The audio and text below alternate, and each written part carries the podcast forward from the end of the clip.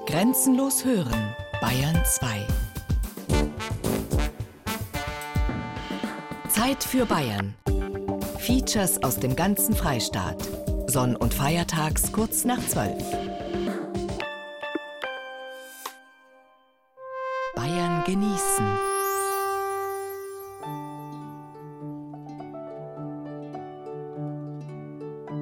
Wasser.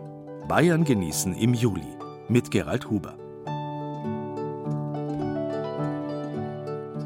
Thales von Milet, der erste abendländische Philosoph, formulierte bereits um 600 v. Chr.: Wasser ist der Ursprung von allem, das Prinzip aller Dinge.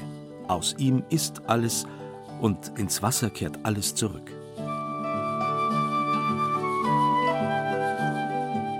Thales hatte reichlich Erfahrung mit dem Wasser.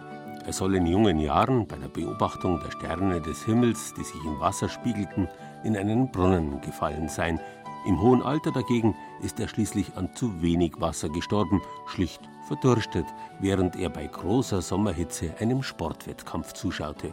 Das ist auch der Grund, warum wir die heutige Bayern genießen Ausgabe unter das Motto Wasser stellen, damit uns das in diesen Weltmeisterschaftstagen nicht passiert. Das sind unsere Themen heute berühmtes Wasser, der Sprudel aus dem oberpfälzischen Kondrau, starkes Wasser, die Höhlen in der fränkischen Schweiz, kostbares Wasser, die unterfränkische Wasserschatzkiste, heiliges Wasser, das Korbiniansbrünnlein von Weinstefan, ausgezeichnetes Wasser, die historische Augsburger Wasserwirtschaft, gutes Wasser, die Leitung oder die Flasche, ein Vergleich. Viel Vergnügen in der kommenden Stunde. Bayern genießen.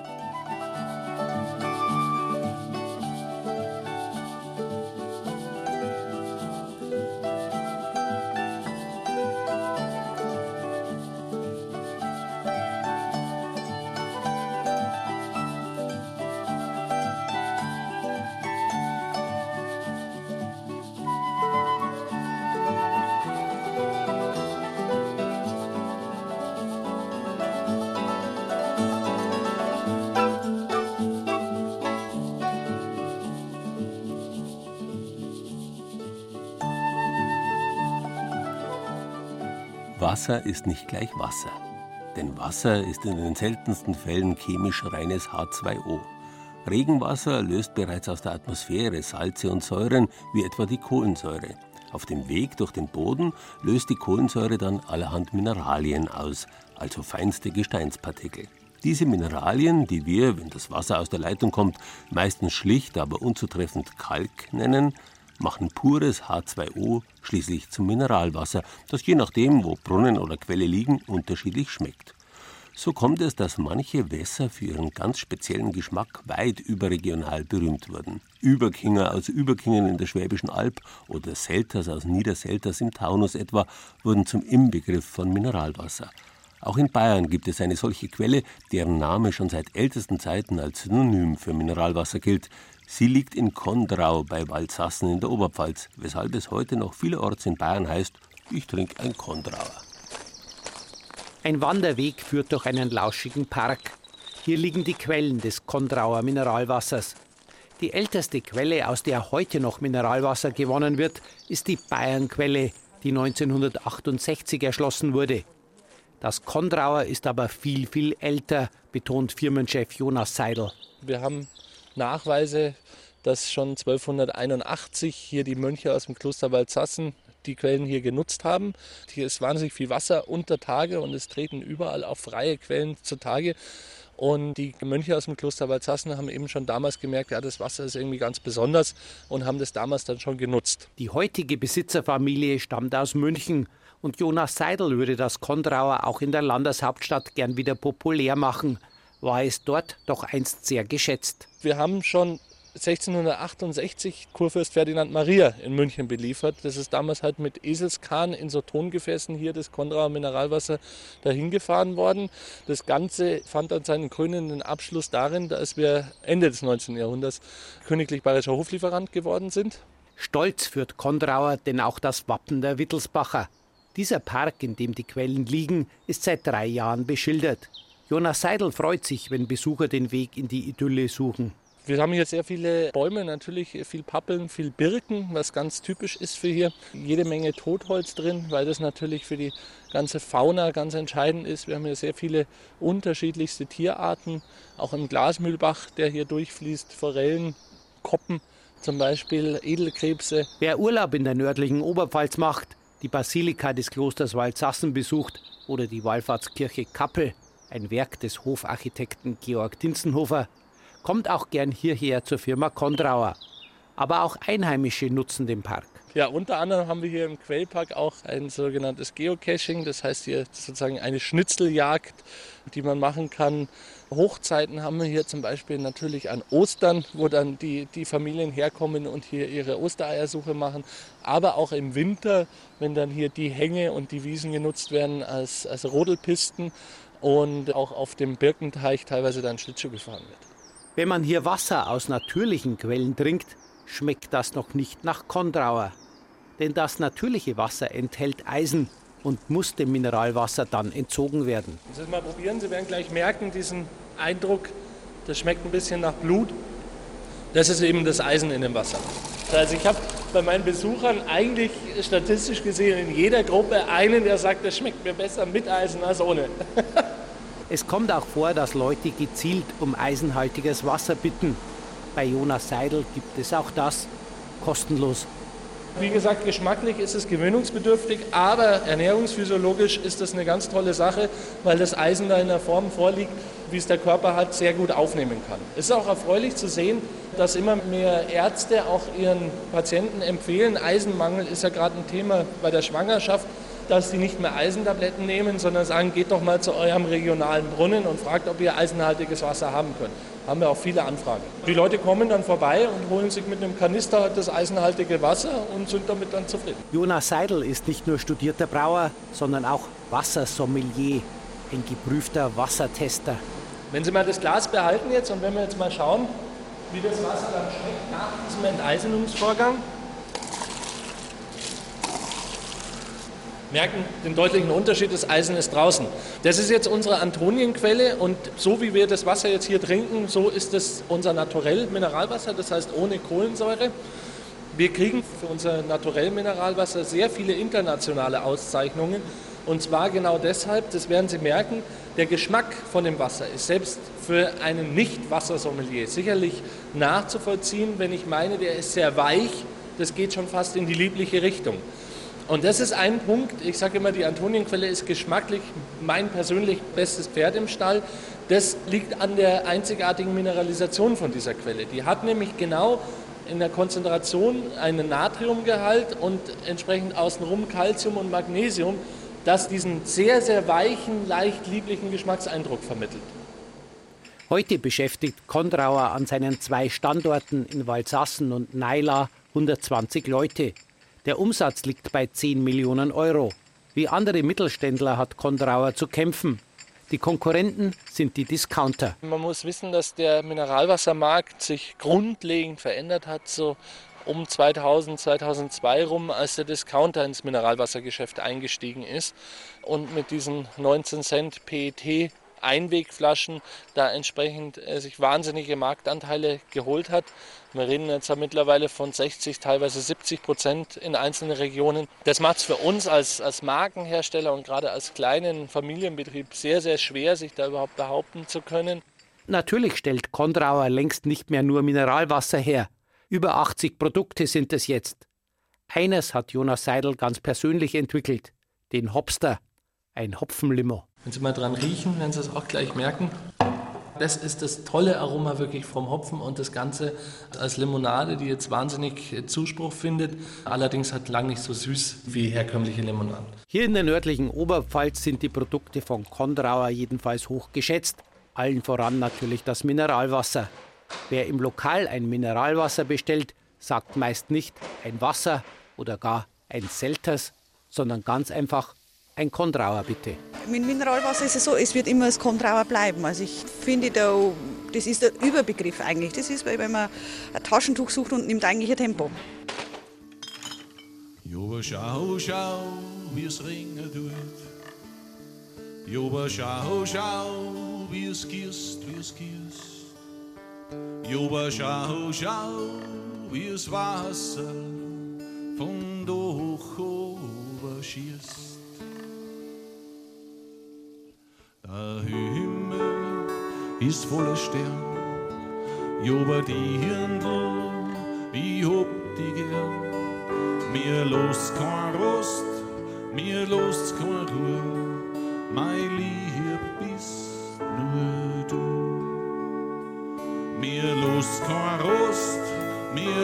Ruhe, mein Lieb bist nur du.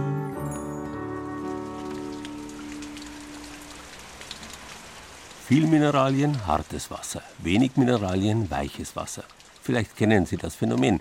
In Gebirgsgegenden ist das Wasser manchmal so weich, dass man damit kaum die Seife von der Hand waschen kann. Der einfache Grund? In den Bergen ist der Weg des Wassers durch den Boden so kurz, dass nur wenig Mineralien ausgelöst werden können. Ist der Weg lang, reichert sich das Wasser mit mehr Mineralien an. Wenn das Wasser in der Luft verdampft, lässt es diese Mineralien zurück. Wer einen Wasserkocher betreibt, ärgert sich dann über die Rückstände in den Kochgefäßen, den sogenannten Kalk. Nichts anderes als die Mineralien aus dem Wasser. Ein ganz natürlicher Vorgang, der selbstverständlich auch ohne Kochen funktioniert. Das Ergebnis lässt sich besichtigen in Tropfsteinhöhlen. Beispielsweise in den Kalkgebirgen der Schwäbischen, Fränkischen oder Bayerischen Alb. Die Teufelshöhle in Pottenstein etwa ist die größte der Tropfsteinhöhlen in der fränkischen Schweiz, aber auch die anderen Höhlen dort haben es in sich. Ob in der Binghöhle bei Streitberg oder in der Sophienhöhle im Ahorntal. Über Jahrtausende haben sich überall traumhafte Tropfsteine gebildet. Da ist der Wasserkalk dann plötzlich schön. 35,5 Grad. Die erste Hitzewelle des Jahres. Im Tal der Wiesent bei Streitberg flirren die Streuobstwiesen. Auf einem Felsen über Streitberg die verfallene Streitburg. Der Dolomitfels, auf dem die Burg steht, fällt senkrecht ab. Auf der einen Seite ins Wiesental, auf der anderen ins Schauertal der fränkischen Schweiz. Deren Gestein war vor 150 Millionen Jahren Meeresgrund des flachen, warmen Jurameeres. Das Meer ist verschwunden.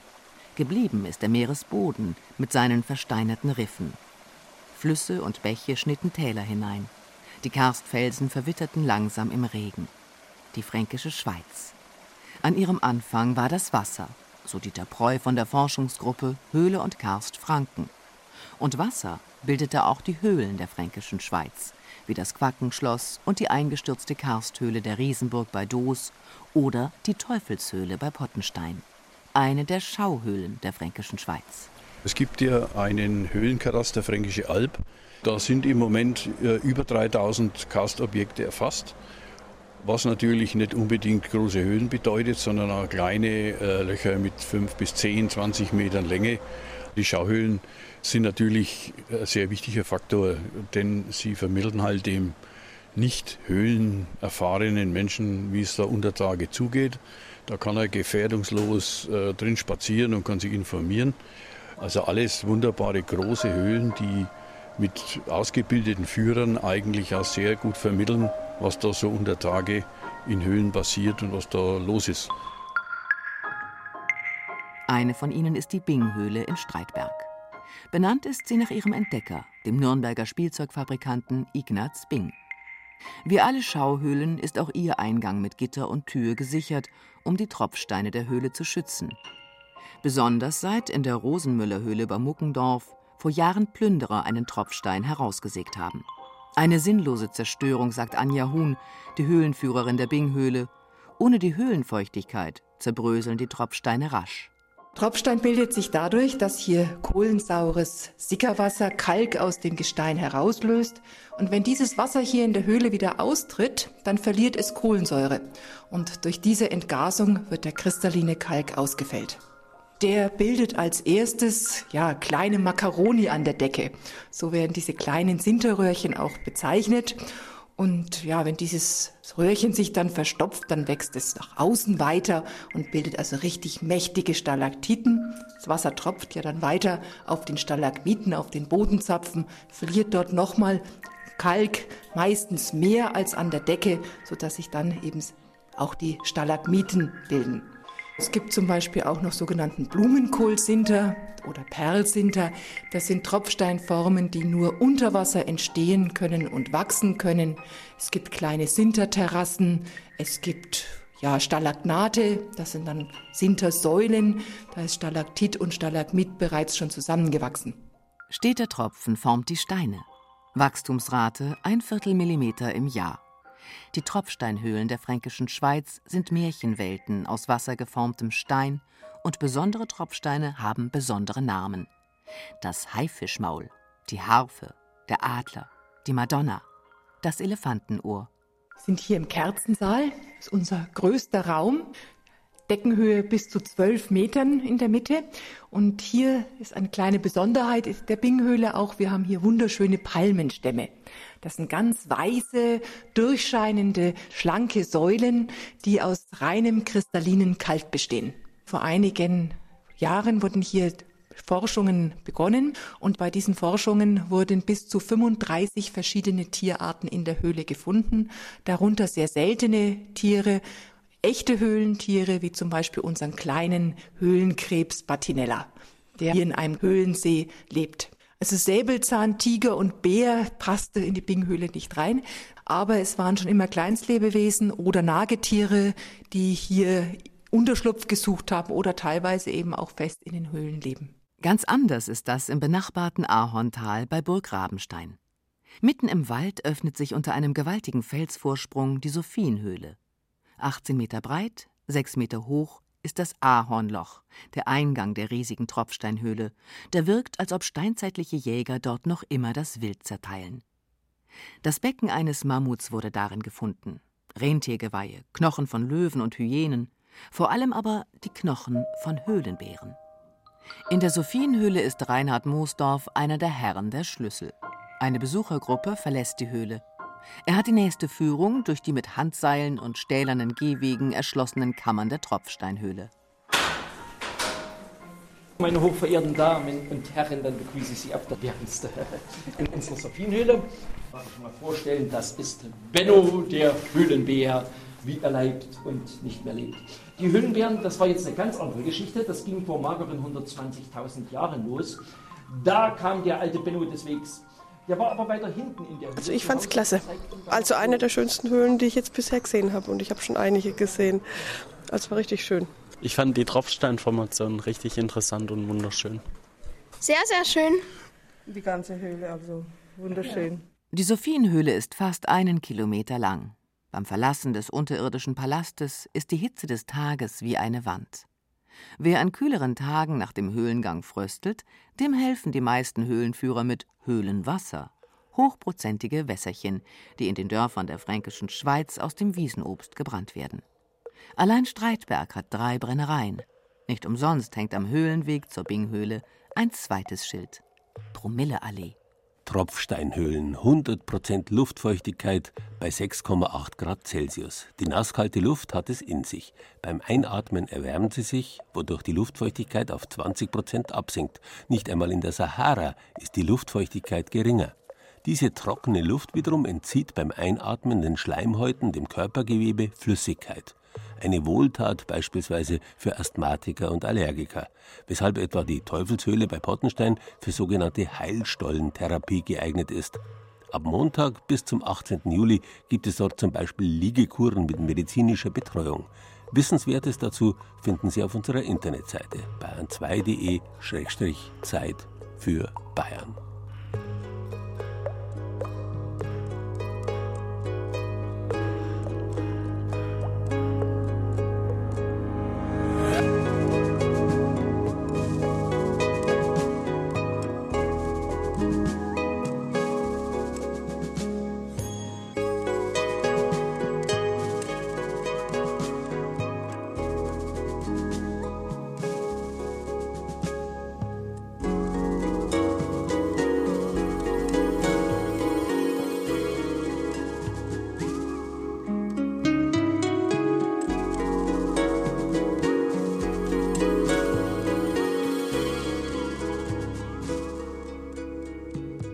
Hilft über manchen verregneten Sommertag das Bewusstsein hinweg, dass Bayern gerade wegen seines vielen Regens ein gesegnetes Land ist. Der wirtschaftliche Reichtum, der quer durch die Geschichte alle Länder der Alpenregion auszeichnet, rührt letzten Endes vom Wasser her, das es hier im Überfluss gibt. Doch das gilt genau genommen nur für Altbayern und Schwaben südlich der Donau. Nördlich davon nimmt der Wasserreichtum schnell ab weshalb der Main-Donau-Kanal nicht nur der Schifffahrt dient, sondern auch dazu genutzt wird, Wasser aus dem wasserreichen Süden in den wasserarmen Norden Bayerns pumpen zu können. Kein Regierungsbezirk in Bayern hat einen so großen Wassermangel wie Unterfranken. Die unterfränkische Regierung hat deshalb schon vor vielen Jahren die Aktion Grundwasserschutz ins Leben gerufen, mit der sie das Bewusstsein für den Wert des Wassers schon in den Kindergärten wecken will. Jeder Tropfen zählt. Das sollen bereits kleine Kinder spielerisch erfahren, zum Beispiel mit der sogenannten Schatzkiste Wasser. Immer wenn der Papa Zähne putzt, früh und abends, lässt er den Wasserhahn an. Und dann sage ich, Papa, mach den Wasserhahn zu, weil sonst ist die Zisterne leer. Ja, jeder Tropfen zählt. Das weiß der kleine Marc vom Kindergarten Lindflur bei Würzburg jetzt schon ganz gut. Tovabo gerade rund um die Wasserschatzkiste.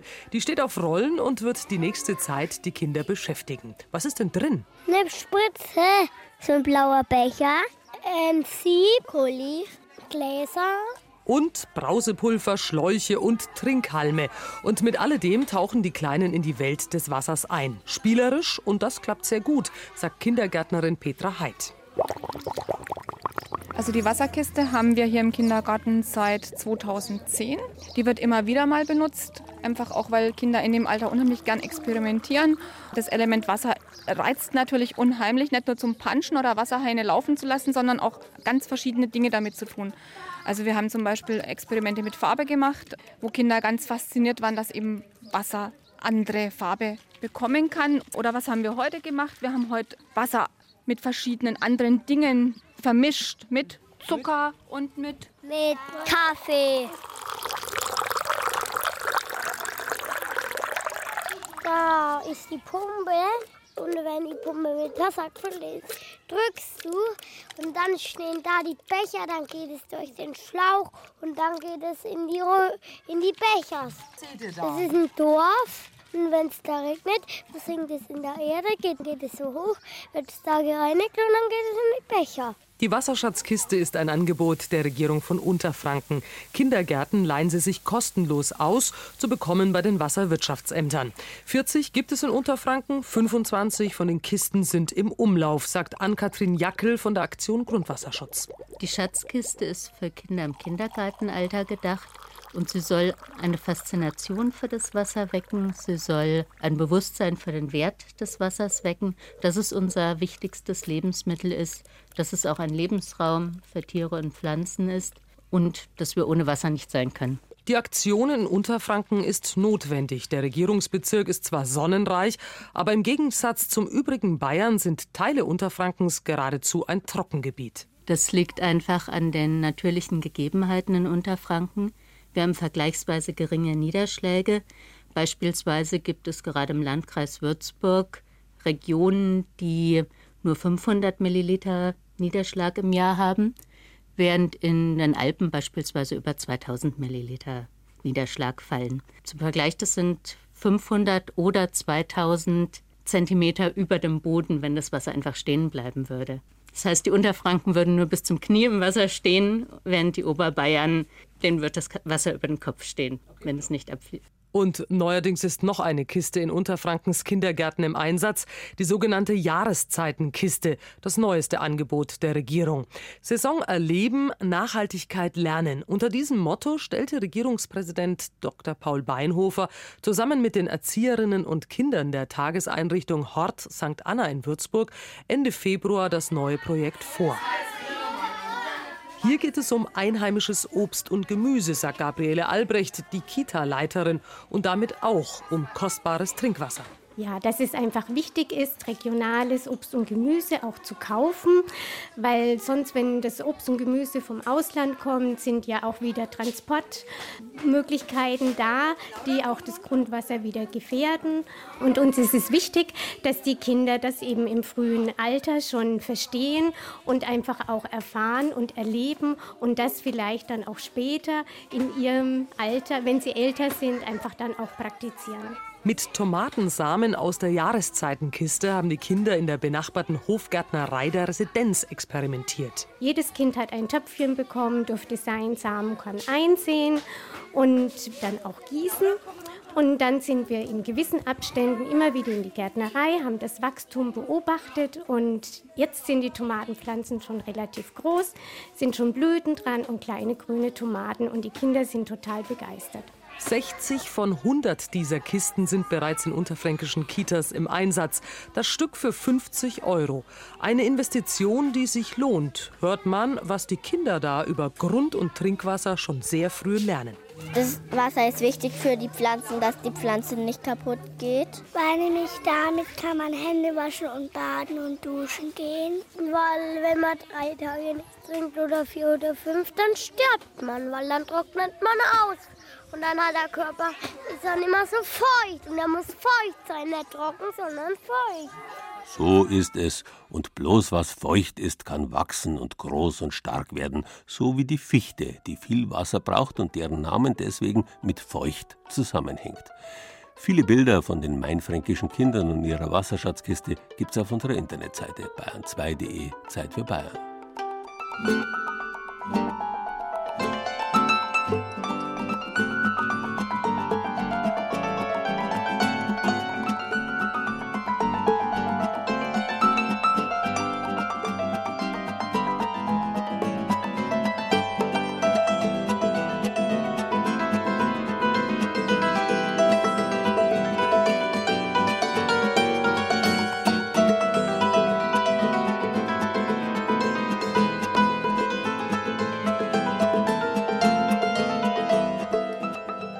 Jede Quelle, jedes Wasser ist kostbar, zumindest im übertragenen Sinn. Im konkreten Sinn kostbar, köstlich, also genießbar, ist nicht jedes, denn Wasser kann natürlich auch schlimm verunreinigt sein. In unseren Städten des Mittelalters, wo in nächster Nähe des jeweiligen Hausbrunnens der Abtritt war, grassierten schlimme Krankheiten, die vom schlechten Wasser herrührten. Kein Wunder, dass gerade in dieser Zeit zahlreiche Geschichten aufkamen von wundertätigen Brunnen. Manche Quellen haben allein schon deswegen als heilig gegolten, weil sie sauber waren, und umgekehrt wurden manche Quellen auch als heilig erklärt, damit sie sauber geblieben sind. Noch heute sind ja die heiligen Quellen überall in Bayern Legion. Aber man muss unterscheiden. Heilquellen mit richtig gesundheitsförderndem Wasser haben bekanntlich schon in der Antike als heilig gegolten. Heil und heilig ist ja nicht von ungefähr das gleiche Wort. Und so kommt es, dass ganz alte, oft vormittelalterliche heilige Quellen meistens auch regelrechte Heilquellen sind. Ob das Wasser des Freisinger Corbiniansbrünnleins tatsächlich heilkräftig ist, das hat noch niemand untersucht. Tatsache aber ist, dass es sich dabei um das womöglich älteste Quellheiligtum Bayerns handelt. Eine Einladung zu einer Zeitreise. Anfang des 8. Jahrhunderts. Es gibt Ärger auf dem Freisinger Domberg. Konflikte zwischen Herzog Grimoald und Bischof Corbinian. Und irgendwann zieht Corbinian um zu den Benediktinermönchen auf dem nahen Weinstephanerberg. Schon damals ein idyllischer Ort, weiß Kreisheimatpfleger Rudolf Görge. Aber es war kein Wasser da. Jetzt haben die armen Mitbrüder jeden Tag den steilen Berg hinuntergehen müssen, aus der Mosach in den Kübeln das Wasser schöpfen und dann die schweren Wasserkübel hinaufschleppen müssen. Und das war ihnen zu viel. Und jetzt haben sie gesagt, lieber heiliger Corbinian, suchen wir uns einen neuen Platz. Dann hat er gesagt, nein, hier ist es so schön, ich bleib da. Er betet, er kniet sich nieder, nimmt seinen Stab und stößt ihn in die Erde rein und dann kommt eine Quelle heraus. Und 1200 Jahre später kommt immer noch Wasser raus. So, jetzt können Sie rein. Jeden ersten Sonntag im Monat sperrt Christa Frank das Gitter auf und macht den Weg frei in den Stollen, der sich nach ein paar Metern zu einer mannshohen Höhle aufweitet. Dort fließt das Wasser aus der Corbiniansquelle in ein kleines Becken am Boden oder in die Flaschen der Besucher. Für die Tauchwohl unserer Enkel. Wir sind extra heute hergekommen. Ich habe das mal erlebt, als ich in Israel war. Da habe ich Taufen im Jordan erlebt. Mitreisende von unserer Gruppe, die füllten sich Wasser in Flaschen ab, Jordanwasser. Für Taufe, auch für die Enkel. Ich sage, aber das Wasser wird doch schlecht. Nein, sagten sie, wir frieren das ein. Und so machen wir das auch damit es nicht stickig wird oder muffig. Denn wenn es lange steht, dann kriegt es ein bisschen muffigen Geruch doch. Unpassend für so ein gewissermaßen heiliges und angeblich heilendes Wasser. Sogar Kaiserin Beatrix, die Gemahlin von Friedrich Barbarossa, soll deswegen hier gewesen sein, weil sie Aussatz hatte. Und zum Dank für ihre Heilung hat sie angeblich eine wertvolle Weihwasserschale aus Halbedelstein gespendet. In der Säkularisation ist die allerdings verloren gegangen. Ein russischer Adeliger soll das wertvolle Stück gekauft haben. Bei Augenleiden soll das Wasser ebenfalls helfen, aber auch bei Fieber und vielleicht auch noch in manch anderem Fall. Man weiß ja nie. Jemand soll mal einen Schluck trinken, vielleicht wäre ich dann wieder fit. Ein bisschen probiert habe ich schon, aber es schmeckt ganz normal, also wie ein Leitungswasser. Auf jeden Fall hilft die Quelle also bei Stress. Wer in die Höhle geht, lässt die Hektik des Alltags draußen und das Licht. Ein kleines Abenteuer für die Kinder. Und heute fürchtet euch nicht? Das ist gar nicht unheimlich, gell? Das ist einfach nur eine Höhle. Das ist einfach nur eine Höhle. Mhm. Das ist eine Quelle. Da kommt vom Berg Wasser raus. Also ist wirklich ganz schön eigentlich, ja? wenn wir wiederkommen. Das Brünnlein am Südhang des Weinstephaner Bergs gilt als vermutlich ältestes Quellheiligtum in ganz Bayern und der Stollen dorthin als das älteste noch erhaltene Mauerwerk der Stadt Freising, angelegt schon im 9. Jahrhundert. Nicht allen flößt so etwas Respekt ein. Bevor das Gitter am Eingang angebracht wurde, haben dort immer wieder Vandalen ihr Unwesen getrieben. Die Quelle haben sie damit aber nicht zum Versiegen bringen können, zumindest nicht in neuerer Zeit. Im Laufe früherer Jahrhunderte ist es aber durchaus einige Male passiert, erzählt Kreisheimatpfleger Görge. Allerdings hatte das dann keine weltlichen Gründe. Man hat ja den Leichnam des Korbinian nach seinem Tod nach Mais beim Meran gebracht. 40 Jahre war er dort oben auf der Zenoburg gelegen. Da ist die Quelle versiegt. Dann einige Jahrhunderte später, im 11. Jahrhundert, hat ein Hund aus der Quelle gesoffen und das war natürlich ein Frevel. Und dann ist auch die Quelle versiegt. Und ein andermal hat man für das heilige Wasser oder das heilkräftige Wasser Geld verlangt. Und das ist natürlich auch eine große Sünde. Die Quelle ist versiegt und drei Tage lang hat man gebetet. Dann ist die Quelle wieder gesprudelt. Und 1704 war dann der ganz große spanische Erbfolgekrieg. Die Österreicher haben Freising besetzt und die Umgebung und da mussten die Benediktinermönche fliehen und auch da ist die Quelle, heißt es, versiegt. Über der Quelle haben die Benediktinermönche schon früh eine kleine Kapelle errichtet, später dann eine richtige Kirche und 1720 einen wahrlich prächtigen Rundbau, ein Werk der Gebrüder Asam, von dem aber nach der Säkularisation nicht viel übrig geblieben ist. Leider ist der 1803 dieser schöne Bau der Brüder Asam abgerissen worden, aber man hat einige Teile der Ruine stehen gelassen, denn diese Ruine dient ja gleichzeitig als Abstützung für die Mauer von Weinstefan. Mächtige Buchen- und Ahornbäume spenden den Besuchern Schatten. Eine schmale Treppe führt von dort zurück in den Hofgarten und vielleicht auch weiter ins nahegelegene Bräustüberl zu einer Brotzeit und einer halbe Korbiniansbier, das Wirtin Karin Willems den Gästen nur empfehlen kann. Es schmeckt ausgezeichnet. Das ist ein Starkbier mit 7,4 Prozent Alkohol. Also man muss sich gut überlegen, wenn man mit dem Auto kommt oder auch mit dem Radl, wie man dann den Berg wieder runterkommt. Dass die angeblich heilende Wirkung der Corbiniansquelle gegen mögliche Nebenwirkungen vom Corbiniansbier nichts hilft, ist den Gästen auch klar. Das Wasser fürs Bier kommt schließlich nicht aus dem Brunnen, sondern von den Stadtwerken. Da gab es nicht viel Bier von dem Brünnel. Da tröpfelt es nur das Wasser. Und eine ganze halbe soll schon sein zum Schweinsbraten oder zum Obersten auf dem Weinstephaner Berg. Die einstige Klosterbrauerei Weinstefan hat früher mit Sicherheit das gleiche Wasser genutzt, das heute noch aus der Korbiniansquelle sprudelt. In dieser Form als Bier ist das Wasser jedenfalls gesund. Wie sonst hätte es die Brauerei durch alle Zeiten zur ältesten der Welt gebracht. Übrigens immer am ersten Sonntag im Monat, also auch heute Nachmittag, wird der Brunnenstollen am Südhang des Weinstefaner Berges für Besucher geöffnet. Wissenswertes dazu auf unserer Internetseite bayern2.de Zeit für Bayern. Bayern genießen. Das Zeit für Bayern Magazin. Jeden ersten Sonntag im Monat. Auf Bayern 2.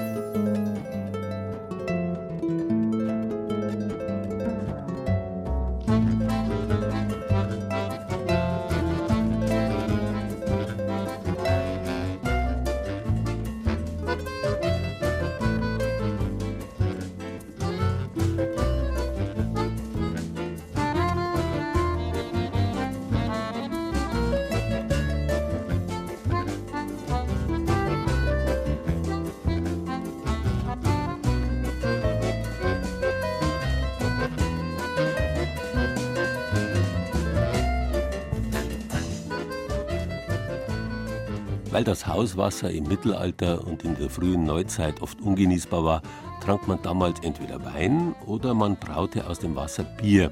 Da war es ja dann abgekocht. Weil aber der Körper zum Abbau von Alkohol im Blut wiederum Wasser ausscheidet, kam es durch den notorischen Wassermangel häufig, besonders bei wohlhabenden Leuten, die sich ausschließlichen Wein- und Bierkonsum leisten konnten, zu extrem schmerzhaften Nierensteinerkrankungen.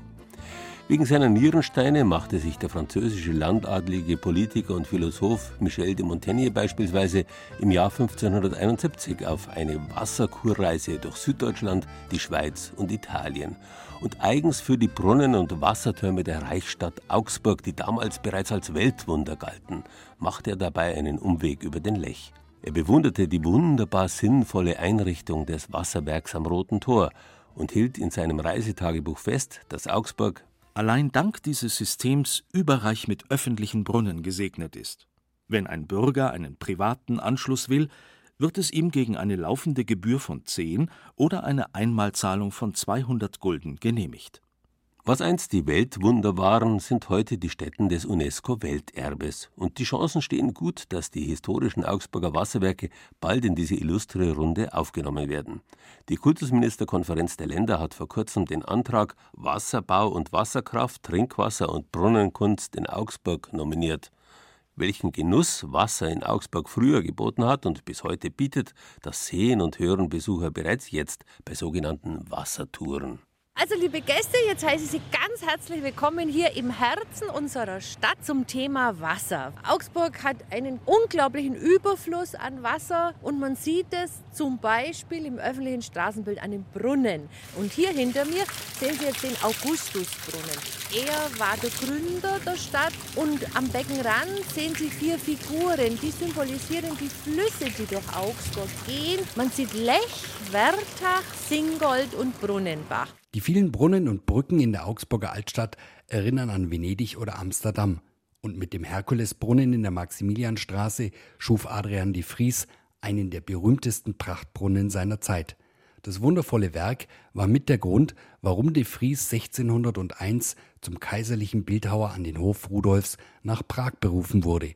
Aber die Teilnehmer der Wassertour genießen nicht nur den Anblick der Prachtbrunnen, sie erfahren auch, wie im Mittelalter mit Wasser in der Stadt Metzg das Fleisch gekühlt wurde. Es ist im Erdgeschoss das Fleisch und die Wurst verkauft worden und im Keller waren Lagerräume und um das kühl zu halten, hat der Baumeister einfach den vorbeifließenden Lechkanal so um ein paar Meter verlegt, dass der im Keller war und dann war das kühl. Nicht nur den Augsburger Metzgern hat das Wasser in der Stadt die Arbeit leichter gemacht. Der wirtschaftliche Aufschwung im Mittelalter und später in der Renaissance wäre ohne die Lechkanäle nicht möglich gewesen. Wasser war das Erdöl dieser Zeit. Als es keinen Strom gab, musste man ja trotzdem Arbeitsgeräte bewegen und dazu nutzte man die Wasserkraft, indem man Wasserräder reinhängte ins Wasser. Die ganze Altstadt bei uns, das Handwerkerviertel, ist von Lechkanälen durchzogen und darum konnten die alle ihre Arbeitsgeräte antreiben. Um 1470 bauten die Augsburger ein Aquädukt aus Holz bei den Wallanlagen am Roten Tor. Darin gab es zwei verschiedene Rinnen, den Lochbach mit dem Brauchwasser für die Mühlen und die anderen Maschinen und den Brunnenbach, der die Stadt mit frischem Trinkwasser versorgte. 1502 kam der Bischof als erster in den Genuss eines privaten Wasseranschlusses in seinem Palast, denn die Kirche war im Besitz der Quellen auf dem Lechfeld, die den Brunnenbach speisten. Die Fugger und andere Patrizier wollten nicht nachstehen und hatten bald auch ihr privates Spa. Und wenn Sie glauben, ein Wellnessbad ist heute teuer, damals war ein eigener Wasseranschluss wirklich Luxus. Einmalig 200 Gulden oder pro Jahr 10 Gulden. Und zum Vergleich sagt man, bei uns in der Altstadt konnte man damals für 60 Gulden ein kleines Häuschen kaufen. Der Wasseranschluss war so teuer, weil Augsburg auf einem Hochplateau liegt. Das Wasser musste erst mit Pumpen in einen 25 Meter hohen Wasserturm gepumpt werden, bevor es in die Häuser laufen konnte. Die Brunnenmeister der Reichsstadt waren mit ihrem Wissen in Europa führend. Ihr Können und die einmalige Technik sind die Grundlage für die Bewerbung als UNESCO-Welterbe. Rund um den kleinen und großen Wasserturm am Roten Tor soll das Besucherzentrum entstehen, wenn Augsburg den Zuschlag bekommt. Und Tourismusdirektor Götz Beck ist diesbezüglich sehr zuversichtlich. Wir haben jetzt auch im Rahmen der Recherche herausgefunden, dass äh, die Wassertürme von Augsburg die ältesten noch erhaltenen Wassertürme in ganz Mitteleuropa sind. Und diese Atmosphäre, das sind ja alles Unikate, ist alles authentisch, die zu genießen, ist einfach einmalig. Kulturreferent Thomas Weitzel hofft, dass schon Anfang 2018 eine Entscheidung der UNESCO fällt. Er und seine Mitarbeiter arbeiten weiter fleißig an der Bewerbung die inzwischen Chefsache im Augsburger Rathaus ist.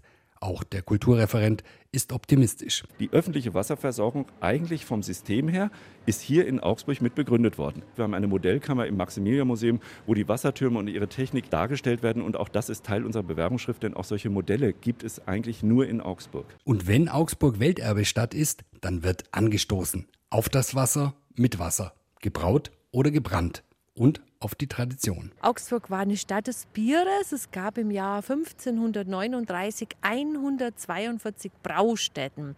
Und hier von diesem Kloster gibt es eine ganz nette Geschichte. Da geht es ums gebrannte Wasser. Wir hatten da diese Schwester, die konnte den Schnaps gut brennen. Die hat ihn so langsam gebrannt. Der war so gut. Wir haben nie einen Liter verkauft. Manchmal hat das Wasser den Brunnenmeister und seine Mitarbeiter sogar mit dem Sonntagsbraten versorgt. Diese Wasserläufe, zum Beispiel hier der Lochbach, der ist ja durch den Wald hergeflossen und da ist natürlich auch mal ein Tier reingefallen, auch mal ein Wildschwein und das hat dann hier angetrieben. Und dann musste man es hier rausfischen, weil sonst hätte es ja die Wasserräder in der Stadt zerschlagen.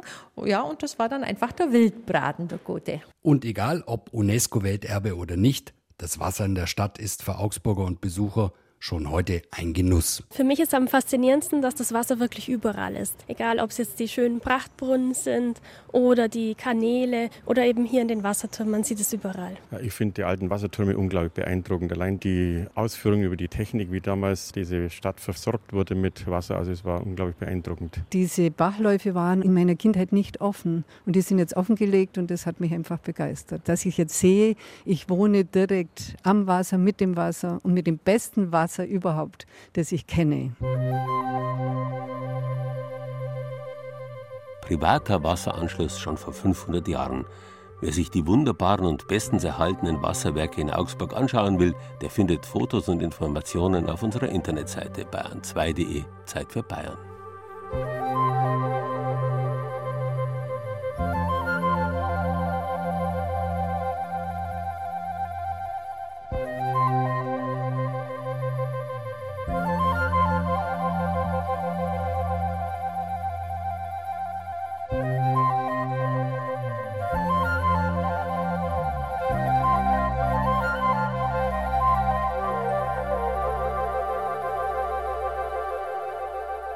Dosis macht das Gift, das wusste vor 500 Jahren bereits der berühmte Paracelsus.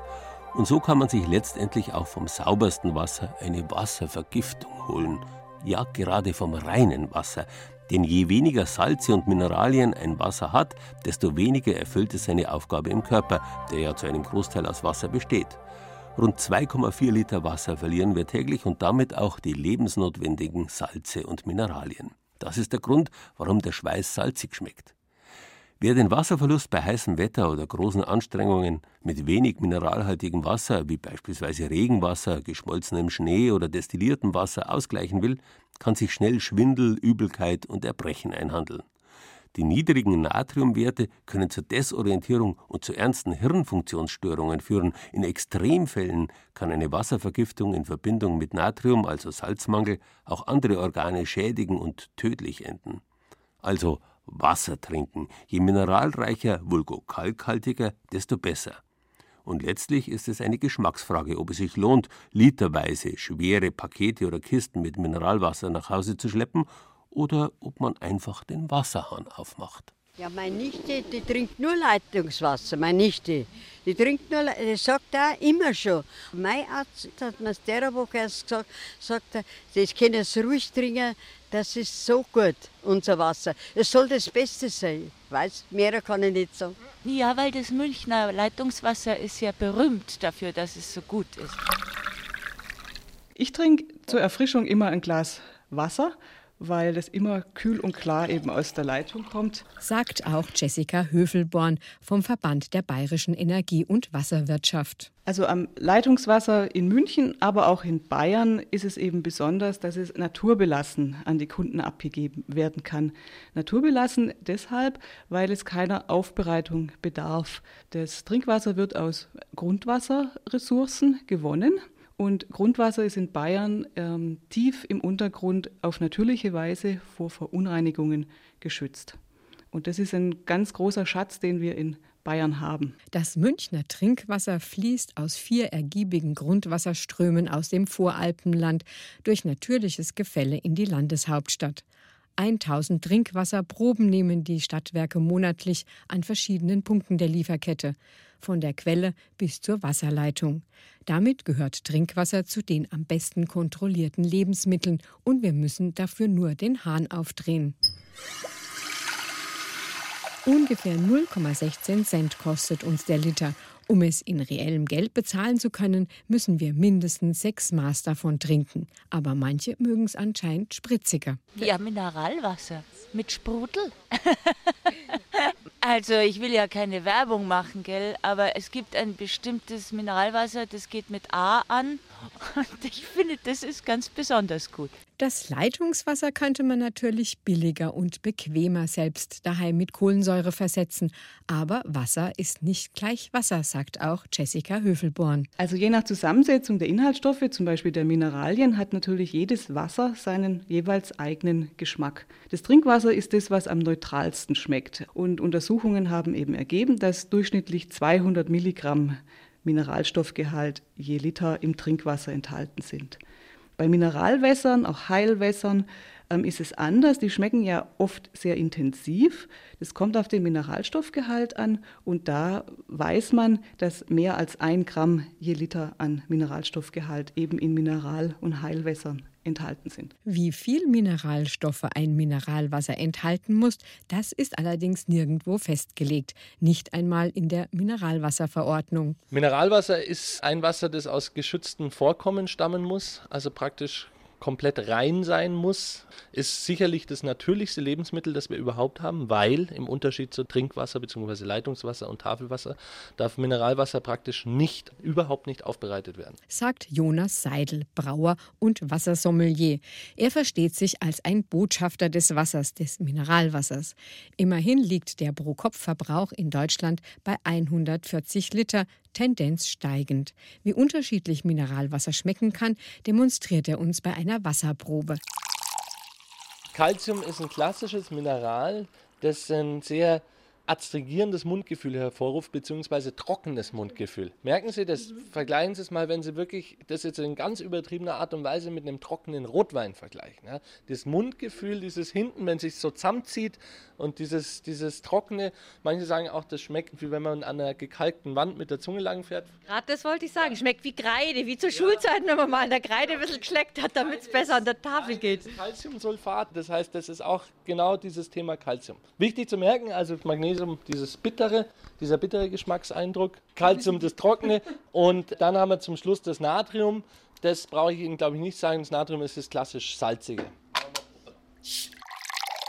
Jetzt lassen Sie sich nicht von der Kohlensäure irritieren. Calcium. Ha! Aber hinten ein bisschen bitterer. So unterschiedlich kann Mineralwasser schmecken. In der Gastronomie ist Wasser längst zum Lifestyle-Produkt avanciert. Weiches Wasser zu rotem Wein, spritziges Wasser zu jungem Weißwein. In schicken Glasflaschen wird Mineralwasser für teures Geld kredenzt. Nobelherbergen wie das Adlon in Berlin haben nicht nur eine Wein-, sondern auch eine Wasserkarte mit Mineralwasser aus Grönland, Haiti oder Norwegen, um die sich, wie könnte es anders sein, ein Wassersommelier kümmert. Da ist man im Münchner Zwei-Sterne-Gourmet-Tempel Tantris durchaus bodenständiger, bestätigt Sommelier Stefan Peter. Für mich ist ganz wichtig, dass das Wasser von nicht so weit herkommt. Wir haben in den letzten 20 Jahren in München bevorzugt Wasser mit LKWs über die Alpen transportiert. weil der Münchner an sich gerne nichts anderes trinkt. Ich glaube, in Zeiten, wo wir uns alle mehr Gedanken um unseren kleinen Planeten machen müssen, ist es ganz wichtig, dass wir die Quellen nutzen, äh, die wir vor der Haustür haben und das sind in Bayern nun mal mit die besten der Welt. Insofern sehe ich die Notwendigkeit nicht, Wasser über die Alpen und schon gar nicht mit Tanklastzügen übers Meer zu fahren. Und damit ganz nebenbei auch noch Großkonzerne wie Nestle oder Coca-Cola reich zu machen, denen große Mineralwasserbrunnen gehören. In Deutschland haben wir über 200 Brunnenbetriebe, also wenn schon Mineralwasser, dann aus dem eigenen Land. Allerdings ist auch das nicht immer unbedenklich. Mineralwasser unterliegt zwar der Mineralwasserverordnung, diese weicht jedoch von der bestehenden Trinkwasserverordnung erheblich ab. Das Mineralwasser wird in einem wesentlich geringeren Umfang kontrolliert, so sind zum Beispiel Untersuchungen auf Pestizide und Nitrat gar nicht vorgeschrieben, und es sind bei Mineralwässern zum Teil wesentlich höhere Grenzwerte als bei Trinkwasser erlaubt. Schreibt die Zeitschrift Ökotest. Was drin ist und wann es geprüft wurde, muss übrigens auf jeder Flasche draufstehen. In Bayern kann man übrigens zu jedem Glas Wein auch ohne Bedenken ein Glas Leitungswasser bestellen. Ja, aber jetzt sage ich was mein Arzt hat gesagt, der Woche, wo ich dort war, dass das Leitungswasser nicht schlecht ist. Sagen wir ja die ganze Zeit. Auf unserer Internetseite bayern2.de Zeit für Bayern finden Sie ein paar Rezepte, wie Sie einfaches Wasser mit Rosenblättern, Minze oder gar Edelsteinen zu einem wahrhaft kostbaren Getränk machen können.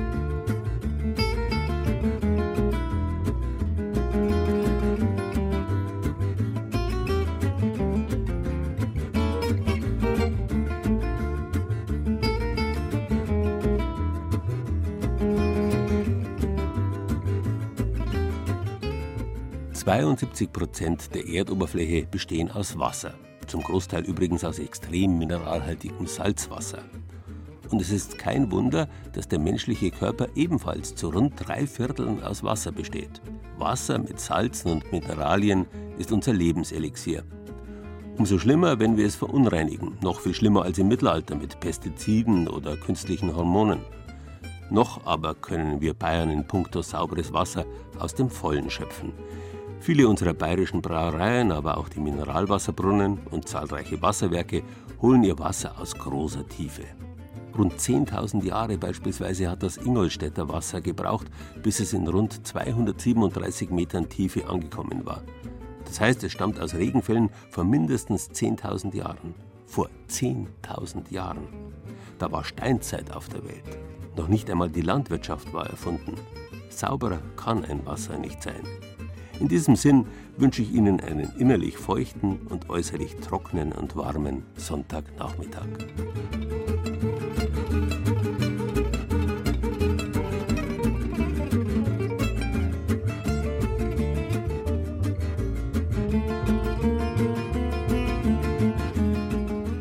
Wasser.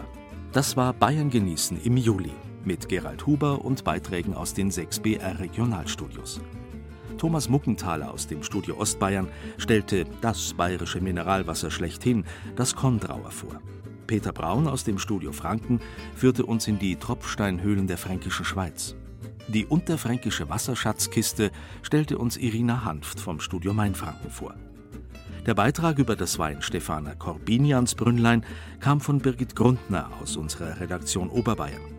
Uli Kiesewetter von der Schwabenredaktion erzählte von der historischen Wasserwirtschaft in Augsburg und Hannelore Fiskus hat Mineralwasser und Leitungswasser miteinander verglichen. Ton und Technik Brigitte Xenger, Musikauswahl Angela Breyer, Redaktion Gerald Huber.